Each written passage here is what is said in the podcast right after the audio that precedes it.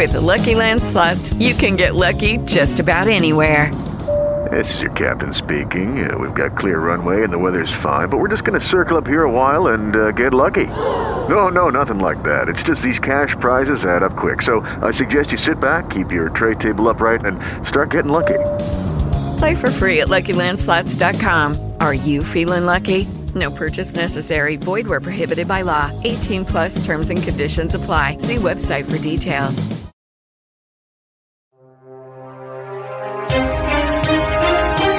Olá, este é o Giro de Notícias da RWCast. Eu sou Daniel Fagundes e a partir de agora você fica muito bem informado em menos tempo.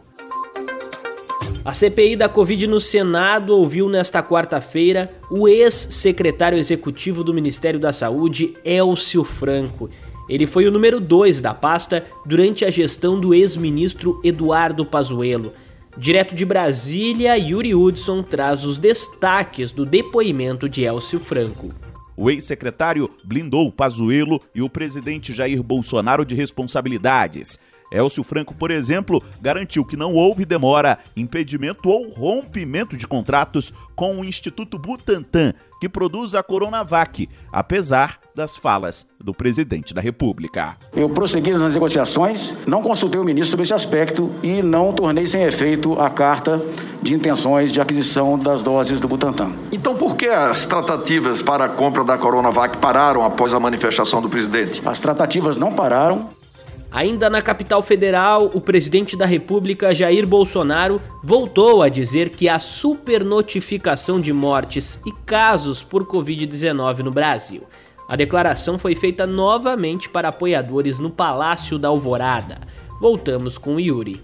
Na última segunda-feira, Bolsonaro já havia atribuído ao Tribunal de Contas da União a autoria de um relatório que trata sobre a supernotificação de até 50% no número de mortes por Covid. No entanto, o TCU negou a autoria do relatório. Nesta quarta, Bolsonaro voltou ao tema. E no meu entendimento, sim, tivemos supernotificações no Brasil. Então tem alguns governadores que praticaram isso aí. Em consequência, tem gente querendo desqualificar o que eu estou falando para exatamente não incriminar governador. É, segundo os estudos ali, não conclusivos, supernotificações podem chegar a 45%. O documento citado por Bolsonaro na segunda-feira foi feito em caráter pessoal e não foi chancelado pelo TCU. O auditor Alexandre Figueiredo Marques foi o responsável pelo documento. O funcionário foi afastado das funções que exerce pelo presidente do tribunal.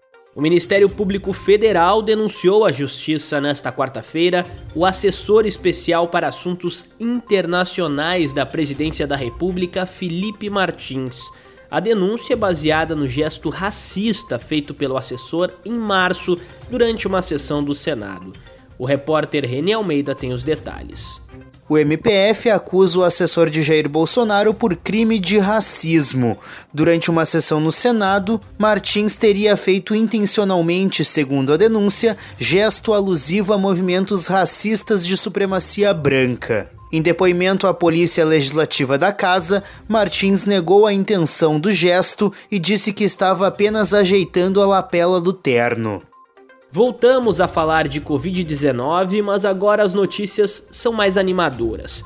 Nesta quarta-feira, funcionários do governo dos Estados Unidos comunicaram que o país chegou a um acordo para a compra de 500 milhões de doses da vacina da Pfizer para doar a pelo menos 100 países ao longo dos próximos dois anos.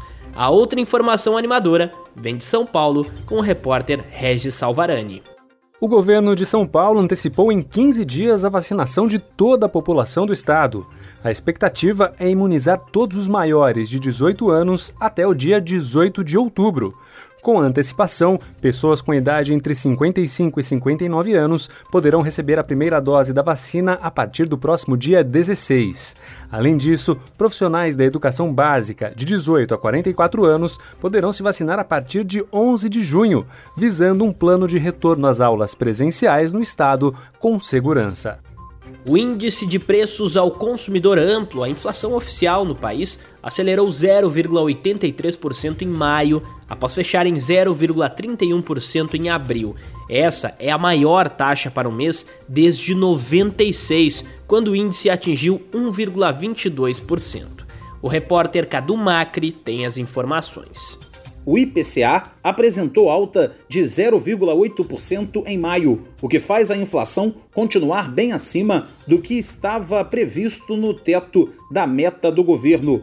Para Renan Silva, economista especializado em mercado financeiro, essa é uma inflação de caráter transitório e que a situação deve se normalizar nos próximos dois anos. A inflação tende a um controle, né, como as projeções estão mostrando aí para 2022 e 2023. Por isso que ela ainda não é assim extremamente preocupante, devido a esse, essa classificação de caráter transitório. A violência na cidade do Rio de Janeiro fez mais uma vítima. Kathleen Romeu, de 24 anos, estava grávida e foi baleada durante uma ação da Polícia Militar na comunidade do Lins, na zona norte do Rio. Voltamos com Cadu. Grávida de quatro meses, Kathleen Romeu, de 24 anos, foi vítima da violência do Rio de Janeiro ao ser baleada em Lins de Vasconcelos, na zona norte carioca, ao visitar a avó. A mãe dela, Jaqueline de Oliveira Lopes, reclamou da ação da Polícia Militar e pediu um melhor preparo durante as ações policiais. Mate bandido, mate bandido, porque a polícia treina para isso. A gente paga imposto para a polícia treinar. Entendeu? Quem tem quem dá tiro a esmo é bandido. Policial dá tiro com mira. Então eles têm que treinar, eles têm que respeitar a gente. O assunto agora é futebol. O técnico da seleção brasileira, Tite, anunciou nesta quarta-feira os jogadores que vão disputar a Copa América pelo Brasil. Felipe Sporil nos conta quem são os convocados. A única mudança em relação à convocação dos últimos dois jogos da seleção nas eliminatórias para a Copa do Mundo contra Equador e Paraguai foi a saída de Rodrigo Caio do Flamengo e a entrada de Thiago Silva, que está lesionado, mas irá se recuperar a tempo da Copa América. O Brasil estreia no torneio no próximo domingo contra a Venezuela às 6 da tarde em Brasília.